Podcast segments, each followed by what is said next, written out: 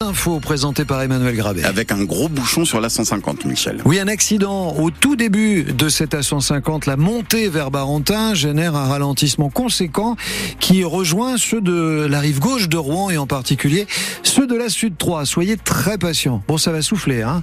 110, 120 km heure cet après-midi.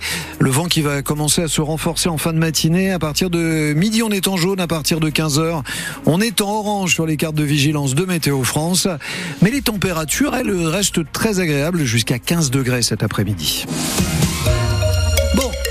On n'en sait plus sur le nouveau stade de Rouen. France Bleu de Normandie vous révèle des détails ce matin. Le stade qui va remplacer Robert Diochon sera construit à côté du Zénith, à l'emplacement de l'actuel parking à Grand-Quevilly. La métropole de Rouen privilégie cette option parmi les neuf terrains potentiels qui avaient été identifiés.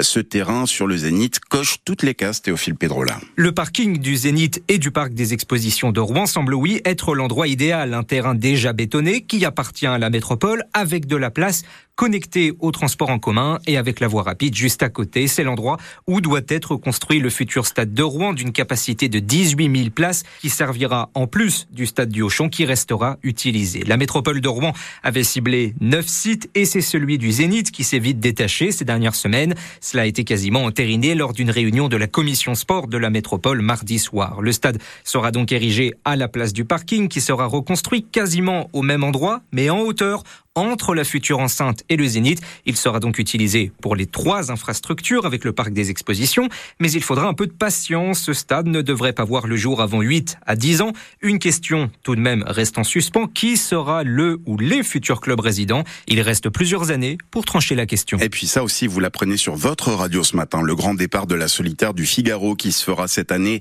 sur les quais de Seine de Rouen. C'est une première, une semaine de festivités du 17 au 23 août avant la descente des voiliers de Rouen jusqu'au Havre, comme pour l'Armada.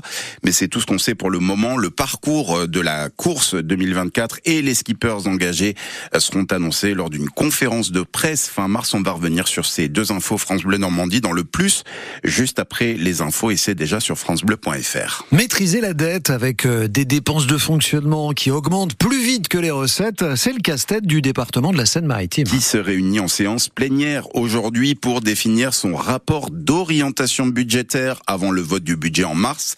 Il doit aussi tracer la feuille de route de la politique enfance-famille. C'est l'une de ses compétences avec quelques priorités dégagées, notamment pour l'ASE, l'aide sociale à l'enfance. C'est une étape majeure pour la sauvegarde des 26 magasins euh, Galerie Lafayette détenus par Michel Ohaillon, dont ceux de Rouen. Leur principal créancier a validé hier le plan de continuation de l'activité en attendant la décision du tribunal de commerce de Bordeaux mise en délibéré au 20 mars. Le maire communiste d'Alizé dans l'heure était à Paris hier, invité par Emmanuel Macron pour euh, la cérémonie d'entrée au Panthéon de Misak Manouchian, le résistant communiste arménien euh, qui avait été fusillé par les nazis en février 1944.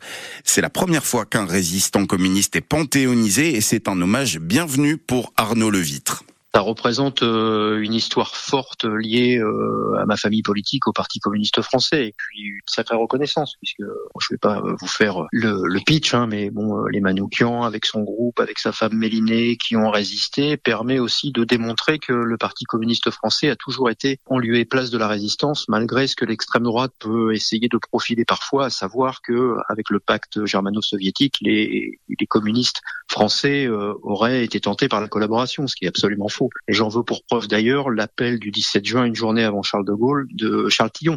Charles Tillon, donc euh, communiste, qui avait déjà appelé à résister. Alors je ne nie pas évidemment le pacte germano-soviétique, mais les communistes français n'ont pas été un certain nombre de responsables. Les communistes français ont été dans la résistance dès euh, début 40. Et vous retrouvez une exposition euh, sur le, le parcours, le combat de Missak Manouchian au siège de la section du Parti communiste du Havre.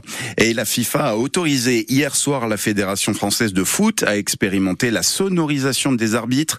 Dans un premier temps, il s'agira uniquement des décisions après l'intervention de l'assistance vidéo et uniquement dans le championnat de France féminin. La fédération espère aussi tester cette sonorisation lors de la prochaine finale de la Coupe de France masculine.